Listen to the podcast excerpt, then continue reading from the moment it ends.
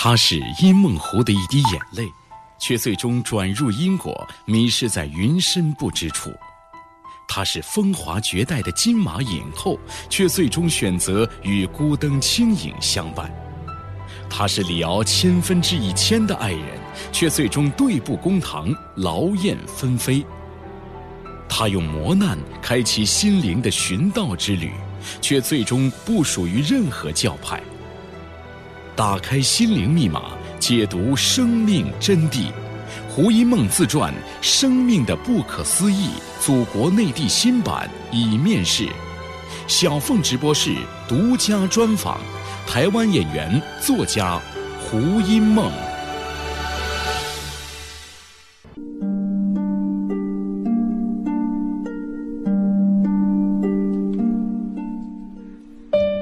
如果有一位新女性。又漂亮又漂泊，又迷人又迷茫，又悠游又优秀，又伤感又性感，又不可理解又不可理喻，那么她一定不是别人，是胡因梦。一九八零年五月六号，李敖在写下这段著名的排比句之后，不到半年的时间，便和他心目中。千分之千的爱人胡因梦喜结良缘，然后一九八零年八月二十八号，也就是结婚后的三个月零二十二天，他在台湾举办记者招待会，宣布同意与胡因梦离婚，并且祝福胡因梦永远美丽，不再哀愁。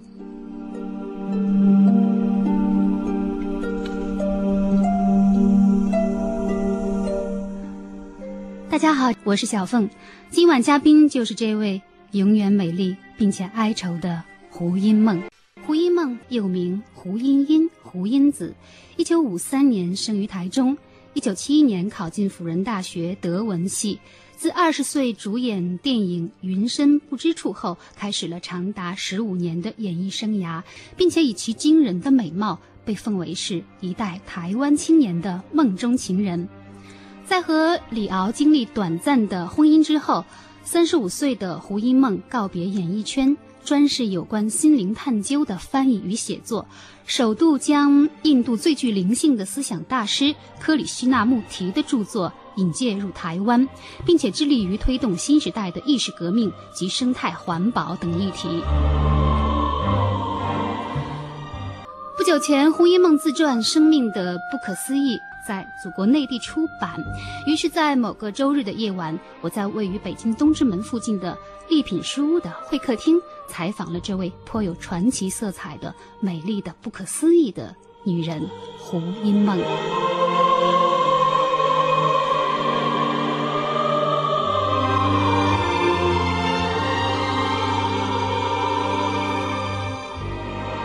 的非常高兴啊！今天见到了一梦，刚才真的是非常的有缘分哈。我们是搭乘一辆电梯来到了丽品书社啊，他们也是你的图书的发行对，所以一进门就看到了好多好多一梦的自传。我的第一反应是，哎呀，怎么这个书的封面把人家名字印错了呀？因为我印象太深了，大学的时候看你演的电影嘛，然后胡因梦那个因是。呃，绿草茵茵的茵，为什么会把这个草字头去掉呢？因为原先取艺名的时候是按照那个，我也是德文系学生，不是有德国有一个很著名的小说叫《In m e n z 哈，就《In 梦湖》。那当时我们那个我是中影公司的基本演员，那个经理就说：“哎，那你就取这个，把那个 In m e n z 把它倒过来，就胡因梦好了。”啊，哎，我也觉得也蛮不错的，也挺浪漫的一个名字啊，就取了。可是后来因为我三十多岁。开始三十三岁开始，我息影了，我就放弃掉这个事情。虽然他收入非常丰富，但是我觉得似乎还有更适合我做的事情要去要去发展，所以我就把演艺事业放放下。放下之后呢，我就觉得应该要再把我的名字恢复到我原先最早期的那个胡音子的那个那个音字，要把它保留。为什么？因为那个音就是说。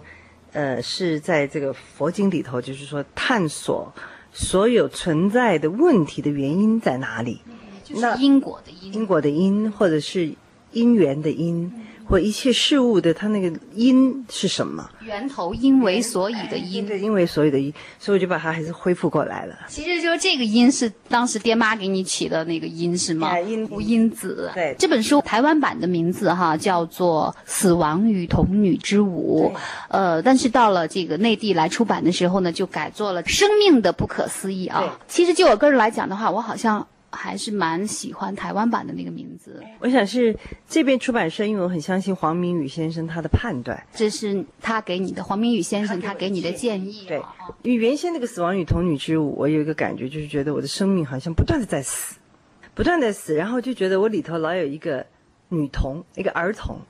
那这个儿童呢，不会因为这个不断的遭逢很多的磨难跟死亡而失去了他原来的那种童真跟快乐。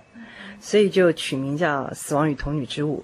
那它其实那个灵感是来自于早期邓肯，有一位著名的现代舞的那个之母啊，邓肯。伊莎多拉·邓肯。邓哎，邓肯的传记就叫《死亡与童女之舞》。对对，所以我就觉得这个是非常贴近，因为我喜欢跳舞。我不是我不是那个专业的舞者，但是我就特别爱放音乐，自己跳舞。没错，当年好像那个在李敖的文章里就曾经大夸特夸过你的武艺啊。对，我就会嗯跳的觉得不亦乐乎，反正会进入到像那个非洲巫师一样的。没错，我正想说，其实这本书的封面上呢，好像就是一个有点像现代舞的那种动作哈，然后你举起一只手来，对，呃呃闭目仰天，然后似乎在向上天探求着什么东西啊。啊，然后就是书里面有很多的，就是呃，这个舞蹈的这种动作哈。对。但是你知道吗，一梦这样的动作，如果在我们内地的话，也许有人会说，胡一梦是不是在跳大神儿啊？对，其实就有点像女巫的那种动作。对，我就把它取名叫女巫舞。女巫。看看这个像不像？啊，对。封底的这张是在在那个台北，不是台在高雄那边的一个。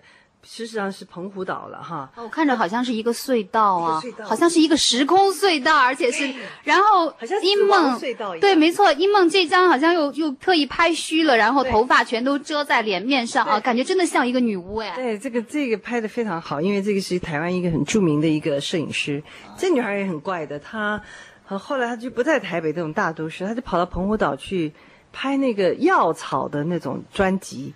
所以我就找到他，因为他过去帮台湾一某些很不错的那个张老师出版社他们拍照，我找到他了，然后我们就跑到望安岛去拍这些黑白片儿，全部是黑白的，很有很有气氛的。那当时我就是进入，事实上是一个就是说，你进入一种那个呃，让你内在的那个自己的自信，让它发发展出来的时候，它就会有一种律动，你就跟着那个律动，这么摆出各种的姿势。那个有一种从里头发出来的一种美感啊，哎，一种自由。可惜我这只是一个电台的访谈，如果是一个电视访谈的话，我一定让英梦替我们跳一段。对，我刚才说跳大神什么之类的，我不知道英梦能不能听得懂啊？会不会伤害到你？不会不会，因为我我是外省人嘛。我爸妈他们老是讲什么跳大神啊什么的，这个事情我我都知道的，我都知道的。在台湾就叫什么鸡同啊那种东西啊，实际上不是，是非常清醒的，非常清醒的，对对。就是那个时候，就是你你并没有进入那种走火入魔的状态，是吗？完全清醒的，就是在舞蹈一种生命的舞蹈，一种欢快，一种表达啊。这样的动作，我觉得这种上天呃攫取的动作，我不知道，就是那个时候你是不是也真的就是渴望有某种东西。或者是降临到你这里，或者说是你的一种独特的跟世界交流的方式呢？嗯，其实是一种觉得人世上每一个人都有他的一个源头。那么这个源头呢，是我们每一个人在明明懵懵懂懂之中，事实上都知道，我们现在的生活形式有某一部分丧失掉了，我们似乎跟大自然也失去了连接。跟我们那个一个不可思议的源头也失去了连接，我们就变成一个非常孤独的这么一个孤岛，存在在这个肉体里头。然后每个人都活得似乎有很多的不安，有很多的内在里面的担忧，还有很多的对抗。所以我觉得人如果不回归到他那个源头，他永远没有办法把这个身心安顿的下来。所以这个姿势的意思就是。向那个源头召唤，然后呃让自己静下来。所以我相信那个那个神圣性是每个人都向往。那其实我知道，英梦这次呃来祖国内地，呃除了一方面就是推广你的这部传记哈，在内地出版，另外一方面呢，你也给我们带来了一个很新的概念，叫做身心灵，就身心灵这个课程的推广。这这个词真的对我来讲，真的是一个第一次接触到这样的一个词。我知道。呃，它好像是，比如说是一种创伤治疗之类的东西啊。那么它跟呃传统意义上的那种呃心理咨询有什么不同呢？嗯，其实这这个英文就叫做 holistic healing 哈，holistic 意思意思就是说是一个完整的，因为身体、心智、灵魂这三个层面，它是一个完整、息息相关、彼此之间都有一个连带影响的一种运作。那过去人类大概在治疗上面不是偏向于生理的治疗，就是心理的治疗；要不然就是有一些人他就从宗教那个灵性层面去治疗。可事实上，三者其实是应该串联在一起的。所以这种的 holistic health 就变成西方世界在过去三十年蓬勃发展的一个主流的趋势了。我认识的一些西方治疗者，他们在全世界各地在办工作坊的人，他们会告诉我说。其实西方世界这些人已经开始慢慢的觉醒的，跟他内在的这些身心灵整体这些精微层面已经有连结的人，已经无数人了。几千万、几千万人这样子在觉醒啊！我一直觉得西方，比如说那种心理医生，好多那种电影、电视上就会看到他们的心理医生，呃，会给人做治疗，躺在一个很舒服的沙发上，然后对你催眠啊。我觉得是那种好像是那种主流心理学，什么弗洛伊德、荣格那种派生出来的这种治疗方式哈。那你刚才所说的这个身心。灵就是心理治疗，然后生理的治疗，再加上灵性的灵性的治疗。何为灵性？灵性事实上就是我们，我们实际上在这个禅修的活动里面，其实就是要跟我们的那个灵性去，呃，跟它连接。这个灵性一点都不玄，实际上就是我们叫做本觉，啊，就是本有的觉知能力。世界各地都有很多已经进入到呃累积了非常多财富的人，但是他们拥有的这些。呃，丰厚的一种资源以后，他就发现，其实这些金钱跟物质的享受，并不能解决他们的心中的痛苦，也没办法让他们的心真的能够安顿下来。那这些东西到头来，他们发现也不是问题的解答，然后才开始就是意识到说，人类事实上应该还有更深的解答。那这点就开始要必须要去碰触到这个所谓心灵的这个层次了。那心灵很不幸的就是说，他一定碰触这个层次的时候，一定要落入到宗教。那其实宗教又带给人类非常多的问题。你看，现在所有世界大战几乎背后都有宗教的因素，所以宗教组织跟宗教派别的一个对立，事实上是现在这个二十一世纪的人应该要突破的一个局限。也就是不要再受制于这些宗教信仰跟组织，而是要把宗教的智慧的精髓要把它截取。然后把这个这个智慧的精髓变成出版品，普遍的宣扬，让大家靠着自己的力量都能探索自己、了解自己，然后解决自己的问题。它是非常科学理性的，它也不必有信仰的这种色彩，更不必让很多国家担忧说：“哎呀，这个人民这个怪力乱神，信了一大堆东西，到最后不可收拾。”所以我们就觉得说，西方这个文化应该要被引介到东方来。让大家知道，就是说要用理性的方式自力救济。那我们这书的精神几乎都是这样子，就是自己救自己。同时呢，你还不一定非要去皈依一个什么呃宗教的组织哈，你可以不一定是佛教徒，或不一定是基督教徒，但是你能够领悟到佛教。和基督教的它的精髓，然后来对你自己实施这样的救治哈，就是你所谓的那种灵性哈。对对。那其实，在你的书中呢，我也发现哈，你好像是对玄学非常的有兴趣。嗯。比如说，书里会涉及到一些像什么占卜啊、气功啊、啊中医之类的这种经验哈。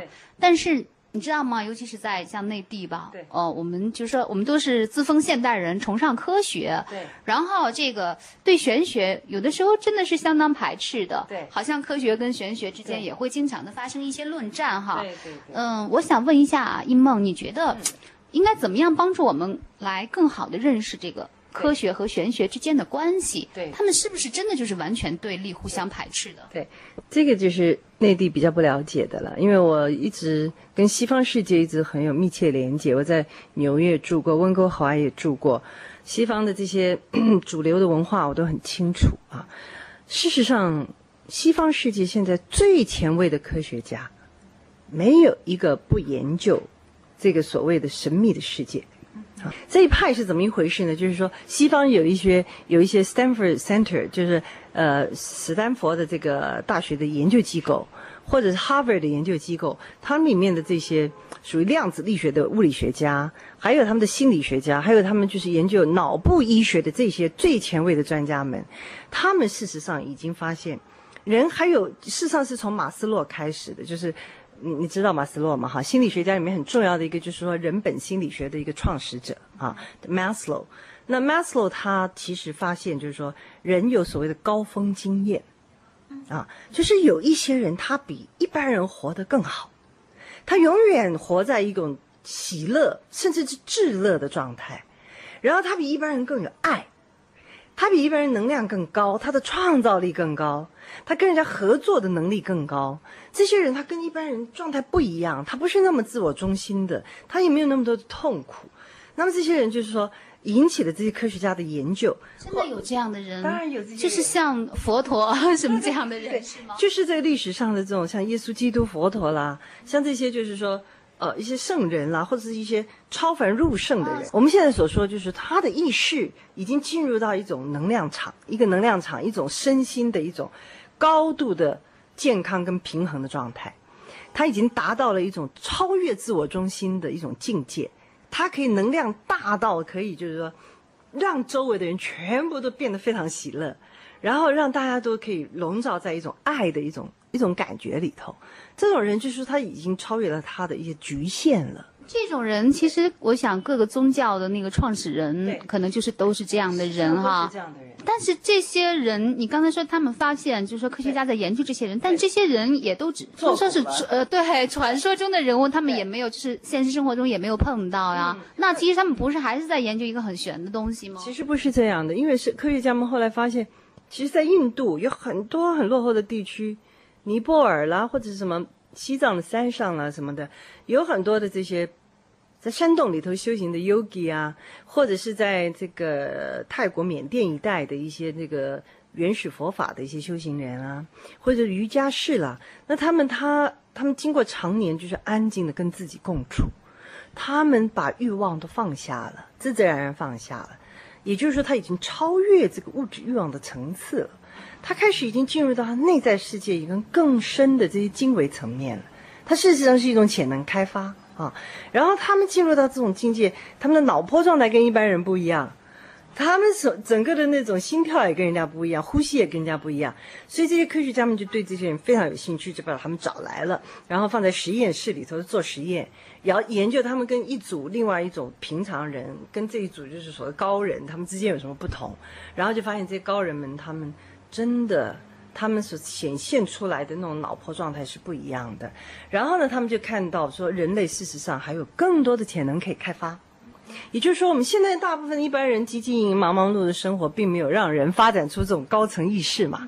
其实，这种禅修活动，或者是跟自己相处、共处的这一种的灵性上的修持的这些功夫，它其实是。在脑部科学里面已经认识，就是我们人脑事实上大部分的人只发展到百分之九左右，还有百分之九十的潜力根本都没有发展。这些潜力完全需要靠安静。要当脑子的活动，就是这些瞻前思后、担忧、规划，然后想要掌控，然后汲汲营营的这些活动，他安静下来之后，这个人才可能发挥他的那个觉性，就是说他的眼睛的。觉视跟他的耳朵、跟他的眼耳鼻舌身意组合成的这个觉察的能力，才能变得非常的敏锐。那么这种觉察能力到最后就变成一个人的洞察力跟直观力。换言之，就是说洞察力、直观力这种智慧是远远超过思考的。那么，所以这些西方的科学家们就在这些就是开发这些脑部潜能的人身上，发现了人类未来的希望。永远人类大脑是 fragmentary，就是说，大脑它的活动其实是四分五裂的，它没有办法整全，它不是 holistic，不是整全的。所以我们要怎么样让这些四分五裂的活动能够安静下来，让我们一个更整全的智慧直观力能够发展出来？这是西方世界正在研究的一个重点。那就是要靠这个安静的功夫了。一梦给我们上了一堂最前沿的现代科学的课程。对对对对，所以这些就是我希望国内能够除了追随西方人，我就我非常非常想做一件事情，就是我认为中国人现在在。截取的以及拣选的西方文明文化中间的一些我们正在学习的一些目标，其实并不是他们最上层的东西。他们最上层、最前卫的东西，事实上就是我们现在在介绍的这一套东西。真正最前卫的东西，西方真正的精英真的都在研究这些所谓人类的高层意识的发展了，知道吗？所以世界高峰会议啊，世界高峰会议，现在的世界高峰会议不但谈环保。谈政治，谈经济，而且每一次的高峰会议一定会请世界上的精神大师参与，也就是精神的这个环节已经是世界高峰会议纳入的重要议题了。那现在世界上的呃精神大师多不多呢？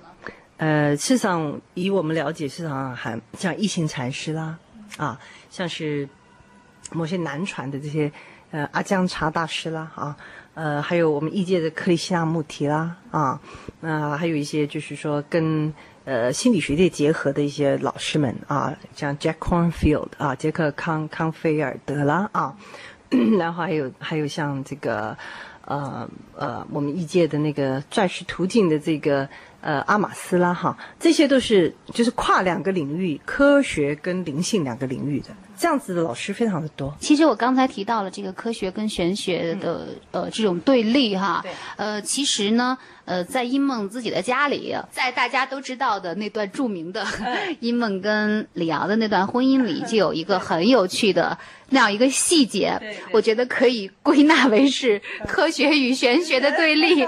就是啊，你曾经去占卜，然后有一位高人指点你说，呃，你跟李敖的婚姻不会太长。你当时请请某位高人指点之后，硬要在呃床的。呃，四个床角处摆四枚硬币，然后遭到了他的拒绝。他觉得这是怪力乱神，你怎么会信这些东西？然后你们俩之间就发生了一些矛盾和冲突。其实你说的这这个是李敖一直在讲的一个故事，事实上这是他编出来的故事，哦，完全没有这回事。是吗？是完全没有这回事，因为我不会去用这样的手段对待他，因为我觉得人跟人之间相处就是一个很直截了当的一件事情。呃，他说的就是过去我曾经有一个好朋友是叫凌云，一位凌云老师，那他会一些风水这些东西。那事实上，你从听我说话你就知道，其实我不是一个迷信的人。呃，我事实上后来一直涉猎、一直翻译的这些东西，几乎都是理性的，跟就是跟科学都沾上一些边的东西，并不是你说的这么一回事。哦，是这样子啊，真相并不是。一九八零年八月二十八号是一个记忆的炎夏，胡一梦提出与李敖离婚之后搬回娘家。不久，李敖从报纸上得知胡一梦参加了一个声讨他的集会，于是他通知记者举行招待会，并且散发书面一纸声明：一，罗马凯撒大帝在被朋友和敌人行刺的时候，他武功过人，拔剑抵抗。但他发现，在攻击他的人群里有他心爱人布鲁塔斯的时候，他对布鲁塔斯说：“怎么还有你，布鲁塔斯？”于是，他宁愿被杀，不再抵抗。二，胡一梦是我心爱的人，对他我不抵抗。三，我现在宣布，我同胡一梦离婚。对这一婚姻的失败，错全在我，胡一梦没错。由于我的离去，我祝福胡一梦永远美丽，不再哀愁。李敖，一九八零年八月二十八号。你还记得吗？记忆的炎夏，散落在风中的一整发，喧哗的都已沙哑。没结果的花，未完成的牵挂，我们学会许多说法来掩饰不碰的伤疤，想起你，我害怕你还记得吗？记忆的炎夏，喧哗的都已沙哑。我们继续来听胡因梦眼中的李敖。假如我不曾爱你，我不会失去自己。想念的字定住我的位置，提醒，尽管我的世界有谁幸福不是我的。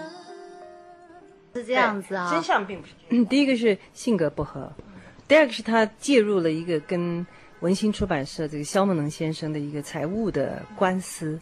这个官司就是他被肖先生告他侵占了肖先生的财产，后来这个官司成立了，李敖因此而坐牢了半年。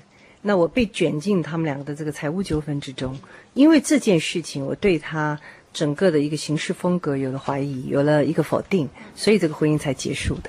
啊、但是一梦，我说说一件很搞笑的事情啊，我现在包包里就放着两本传记，一本是你的这本 呃《生命的不可思议》，对，一本是他的那个《李敖回忆录》，然后都写到这一段，然后各执一词。对。那你觉得听众呃读者 会更愿意相信谁呢？那世界我一直讲，世界就是一个罗生门。呃，那么至于谁说的真话，谁说的假话，或者谁的观点是正确的，谁的观点是错误的，这一点我觉得读者自己看了就知道了，会很清楚的，一看就知道。我还是有点糊涂。有的时候就真的很难相信，就是说没有发生过的事情也也居然可以这样呃白纸黑字的写啊。是啊，是啊，这是我也是他令令我非常惊讶的部分，这也是令我无法跟他相处的一个很重要的原因，因为我觉得人就是活得要真实。一梦到现在为止回想起来，你觉得你有没有就是后悔当初嫁给李敖？我对嫁给他这件事情，我并不后悔，虽然产生了这么大一个就出乎意料之外的一个纠葛哈、那告了我三年，这个很辛苦的一个面对这个官司的一个过程，然后跟他离婚，哇，引起了轩然大波啊！就是你原先的一个初衷是想要去爱这个人，结果结 turn out 却变成一个如此的一种仇恨跟对立，我自己都觉得人生真是无奈。但是后来却从这个纠葛之中，我觉得我做了很深切的一个自省，然后我慢慢朝着这个自省的方向。去走出了我的生命，然后发展到我今天，我做了一些我觉得对我此生一个有一个很好交代的一些，觉得是帮助别人的事情。那这些东西真的都是李敖世上一个很是一个很重要的一个推动者。也就是说，李敖他在毁了你的同时，也成就了你。对对对对对，没有错。那我觉得以一梦你的冰雪聪明，以你就是这么高的智慧，你居然就摆不平一个李敖吗？呃，其实不是摆不平他，而是我不会用任何强烈的手段去要求任何人要改变。我觉得改变是自动自发的，而且他这个人根本不可能被任何人改变。我想你们都知道他的性格嘛，哈，我不被他改变已经不错了。所以那个时候就是说，我觉得，哎呀，真的是。面对这样子一个人，我只能自保了啊！就是说，如果我还想稍微活的那个不要太焦虑，压力不要太大的话，我真的必须要结束这个婚姻，因为跟他生活在一起太紧张了，因为他太认真、太苛求了。那么我我又是有一带一点那种神经过敏型的人，我跟他这么执着的人，我真是不能相处。嗯，所以就只好做这样的一个决定了。当初也是让大家，就让所有的人都大跌眼镜哈。对啊，好不容易那个生活当中会出现一段传奇了。终于看到才子和家人幸福的生活在一起了，然后没有想到是这样的一个结局哈，会让我们觉得生活当中究竟还有没有什么传奇，有没有什么奇迹啊？我觉得奇迹事实上并不需要去外面看，其实每个生命本身就是一个奇迹啊。我们生命中，我们一直在找寻奇迹，好像是非洲还是哪里一个学者，他提出一个理论，一个观察。这个非洲学者发现，越是落后的地区，越强调英雄，但因为他没有一个。一个非常好的制度，他没有那么好的一个，就是说一种一个理性的基础，他就会去特别的想要得到一个英雄的救赎。我觉得我当初并不像你讲的那种冰冰雪聪明，我觉得我挺糊涂的。我的糊涂是因为我崇拜英雄，我崇拜像李敖这样的，好像我把他以为他的文字中视现出来的这种英雄气概，跟对于呃世界的一一种剖析，跟对政治的一种观察，还有他的一个对人哎嫉恶入仇的这种心性，我觉得好像似乎找到了一个小老百姓的一个救赎的救世主似的。那是我的早年，因为缺乏自信。我觉得女性很多是这样，会容易在崇拜一个男性。那我从跟他交往过程里面，我慢慢被唤醒了，就是说不要去崇拜别人。现在女性是事实上非常需要发展出自己的潜能和自己生命的一个价值。所以后来我就想说，与其崇拜他的思想跟他的文字，我为什么不去磨练我的文字跟我的思想？我的人生呢？啊，所以慢慢慢，后来我就发现，我跟他是截然不同的，因为我注意的是真理，我注意的是内在的世界，他注意是外在的政治这些这些活动，或者是历史朝代怎么样？其实那个对我来讲，我我觉得那不是人类的真正重点，人类真正重点一定是在内在。那其实英梦说到这里的时候，我觉得你应该是那种能量特别高的人，可能就是脑电波跟我们不太一样的人，有特质的人。我觉得你应该是这样的一个人。但是，一梦，你觉得你因此而感到幸福了吗？嗯，我觉得不是说人就经过这样的发展就一定永远活在幸福中，不是这样，而是你学会了跟不幸福共处，这个更重要。啊，那一梦，对，我们再回到那个李敖的话题上来哈。你不知道他在内地就是来做了一次呃访问啊，然后知识分子对他的这种造访，对他这个人就是也是有很截然对非常两极的看法啊。有人就觉得他是小文人，有人就觉得他是真战士，哈。对，那我倒是想听听，嗯，英梦你怎么评价这个曾经在你的生命里，呃，占了这么重要位置的一个人啊？尤其是就他对这个思想和文化的贡献来讲。他最近说了一个话，因为失明的不是他的前妻叫艾琳达的，不是一直在最近公开就是在批判施明德嘛？那李敖就是说，前妻永远是最恐怖的敌人。你现在就要让我做他最恐怖的敌人，对不对？我引诱你啊，纯属我教唆的。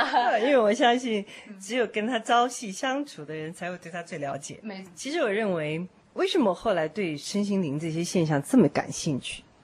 其实我认为他是一个需要做心理治疗的人。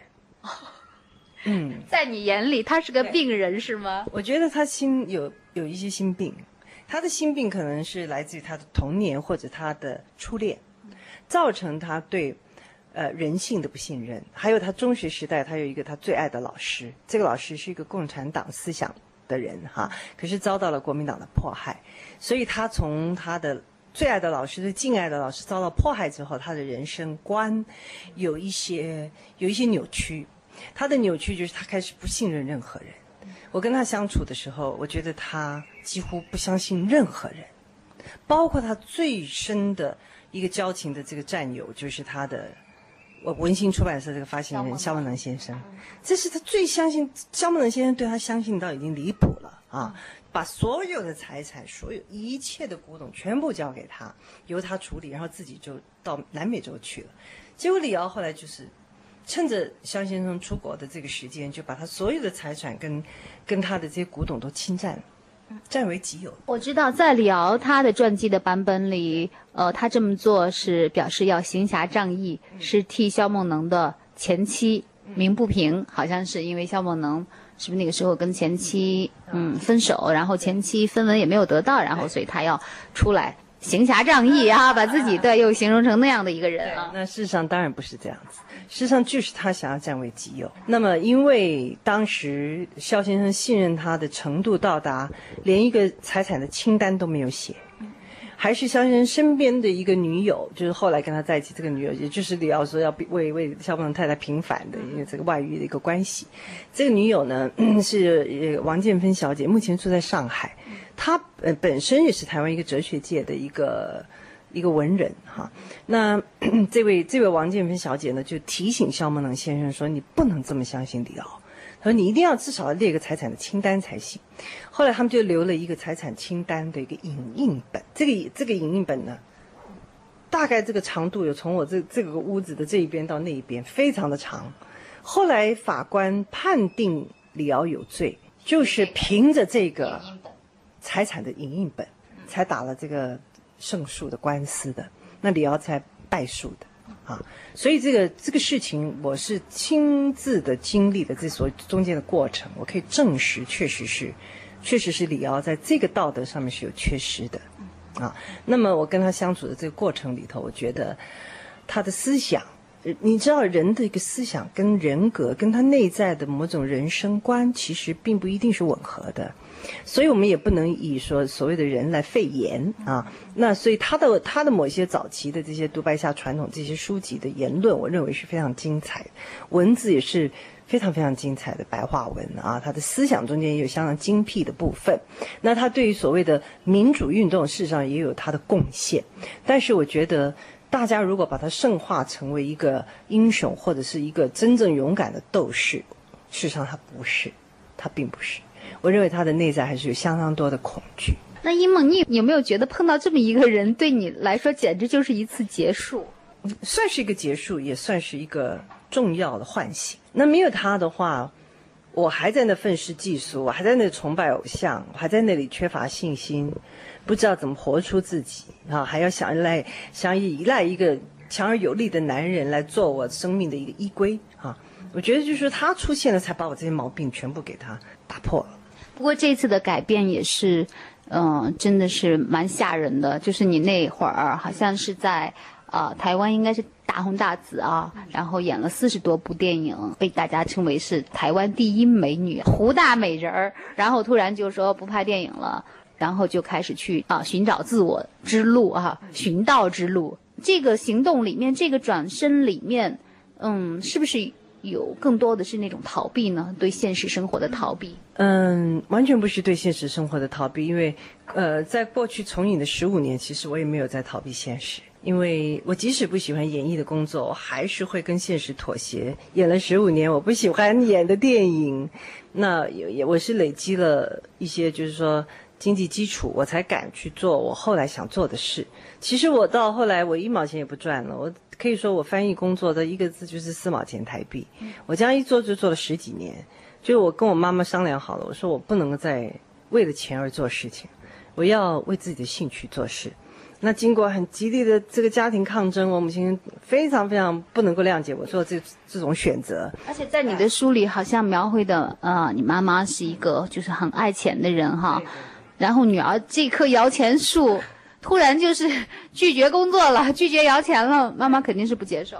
是我母亲是民国前六年生的，她在早年的时候在天津的时候，她的父亲是个县长，但她父亲就娶了两房的太太。从她那么小，从我母亲大概十四岁开始，她就要为她这一房，她的母亲这一房，去打那个财产争夺财产的官司，因为我我外祖父过世了。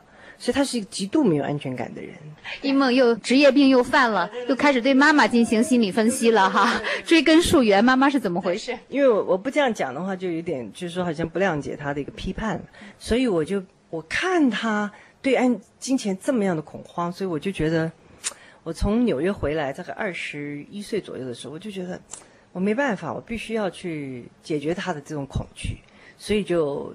就演戏了，演戏哎，拼命拼命赚钱来，来让他能够安抚他的内在。然后这一演就是十五年，十五年的时间，这十五年的时间是，所以就是说，在我很落实的存了一些钱之后，我就决定要做自己喜欢做的事了。那么我喜欢我喜欢做的事情就是我要向内探索，我要了解人性到底怎么回事，因为人还有很多存在大问题啊。哎。一梦，你说你一个年轻漂亮的女孩子，为什么会对这种东西，对这种内在的存在这么有兴趣呢？所以我会相信一个说法，就说这个人一定他是要有慧根的。你从什么时候开始发现自己对这种啊玄的东西、道的东西、心理的东西有兴趣的？我从中学时代我就看到老子的思想、庄子思想，还有这个许地山啦、弘一法师啦、夏勉尊啦。他们的那一代的那种，就是受佛教熏陶的这些文人作家的东西，我特别特别爱。我爱里头的那个空灵的思想，还一种解脱的境界。我觉得一种人性的更高层的这种自由解放的一个意识。然后就是说，这些里面的这一种的倾向，到了我二十多岁开始拍戏的时候，它就越来越强。越来越强烈，我就开始一大量的阅读哲学的书、存在主义的书，还有超心理学的书啦。早期的时候是抄心理学的书，在晚期就抄个人心理学的书籍，然后就心理学啊这些一直不断的在看。所以那个就是拍戏的时候也在看是吗？其实，呃，拍戏的时候每一天永远有一本书。那人家旁边那个那个拍戏的那工作人员、男男主角、导演们都觉得我是个怪人，看着怎么搞都是这样的奇奇怪怪的书籍，而且对看的都是呃，就是这么累的书，看起来都别人看不懂的书，那种特高深的书。对对对，而且我对这种硬硬的书、理性理性的书特别感兴趣。我是不爱看小说的人，我觉得小说简直是无聊透了。那一本 一本书里头那么多的剧情，一些繁繁琐琐的剧情，结果可能里头只有一句话是真理啊，我觉得不过瘾。要看书，叫句句话都是真理才行。怪不得你能那个埋头十年翻译像这个克里希那穆提这样的著作哈，然后我看一夜我都觉得快累得要吐。没错，有很多人说看到他书都想睡着了。哎呀，我看他书简直太过瘾了，我觉得感动到真的是，真的是太精辟了。享受到不行是吧？其实我我想这就是说，呃，你身上的很多东西为我们这个凡夫俗子就是所难以理解的地方，而且尤其是我觉得在你身上有一个巨大的矛盾。一般的美丽的女孩子，就是都是要，就是有会有一股世俗的力量，把她往那个滚滚红尘的这个方向来拉，而你又要保持自己内心的那种呃向往更高层次的那种精神世界，这两个力量之间的那种拉扯撕裂，应该说是比一般的这个嗯平常面貌的女孩子要要强烈的多吧？嗯，呃，早期的那个演艺工作，那就完全都是外表，化妆啦，又是买衣服啦、打扮啦。搞了很多年之后，我真的烦了。我觉得，哎呀，这个皮相的事情搞来搞去，简直没完没了啊！不喜欢这些东西、啊。哎呀，我觉得太烦了。到最后，你看我现在，我连头发我都不去美容院，我自己拿个抛弃型剃刀，我就把它剃一剃就行了。还是抛弃型的，对，太不负责了，对自己。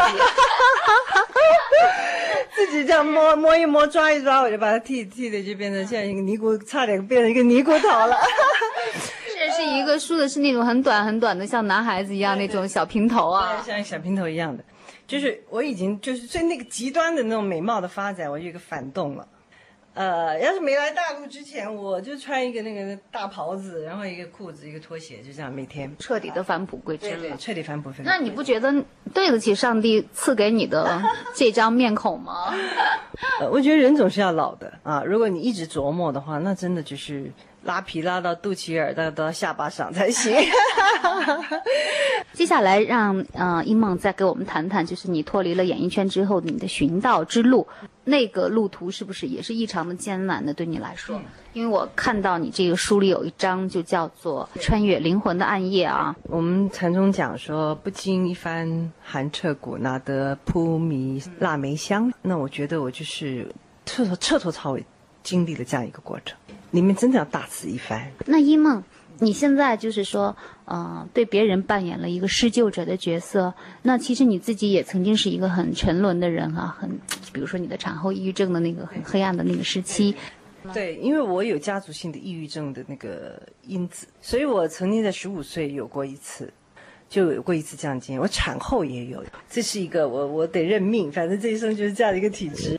嗯，所以就是倾国倾城的貌，多愁多病的身。对对对，所以我我觉得帮助人这个，事实上自己病越多，你的呃探索的可能性越多，那么你就会变成一个久病成良医的人。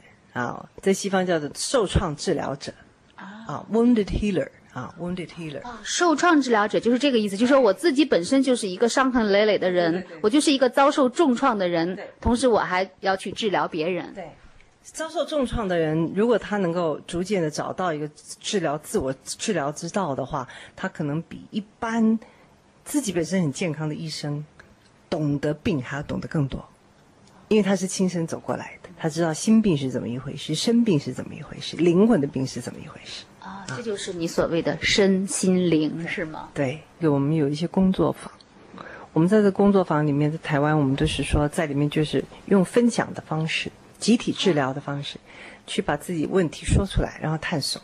那一个人的问题就是全部人的问题。哦，这个我觉得特别好。我我知道，就是曾经看过一部电影，像美国的那搏击俱乐部，就是有很多，比如说相同病症的人，然后大家就是定期的聚在一起，互相诉苦，互相抱在一起痛哭，然后就会很大程度上的减轻这个人的病痛，是那样子的吗？对我们比较不会用那种呃宣泄的方式。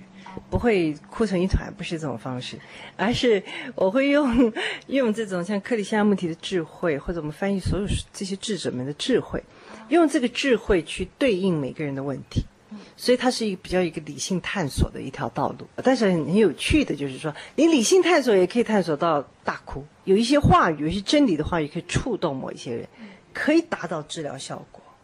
一梦有没有大哭过？哦，我在早期的时候曾经。真的是三天一大哭，两天一小哭，就是 有非常多的那种内在的那种压抑的这些能量，它都会释放出来。然后，嗯，我想另外还有一些治疗的方式，就是说，呃，帮助他们透过一个安静下来面对自己的这样的事情，去不断的觉察内在发生了什么事情，哎，觉察念头怎么起来的，这个念头底端有哪一些情绪，有哪些有些自卑啦，还是痛苦哀伤啦，慢慢这样探索。那我们就会越来越认识自己，所以我觉得这个是比较彻底的一条道路。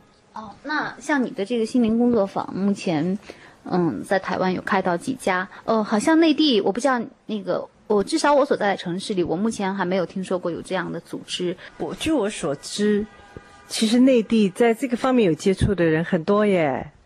哎，我们这两，我们这几天在做这些呃推广书的这个活动里头，就好几个人跟我讲，哦，他参加了什么，呃，海宁格大师的这个家族序列治疗，哦，海宁格的东西现在是西方世界也是算是非常前卫的，在德国在德国发起的，然后美国现在也非常的 popular，哎，我真的很惊讶，我发现北京很进步。一梦有没有计划在北京也建一个你的工作坊呢？我目前还没有这样的计划。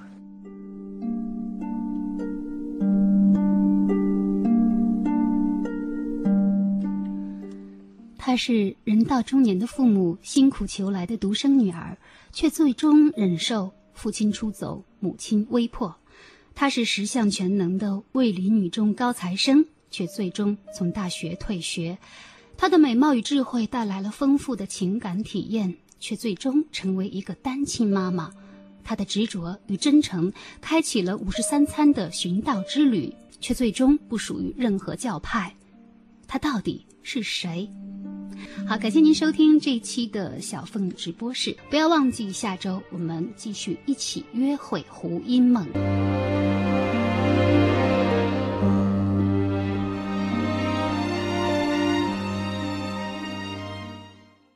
地的华人请我演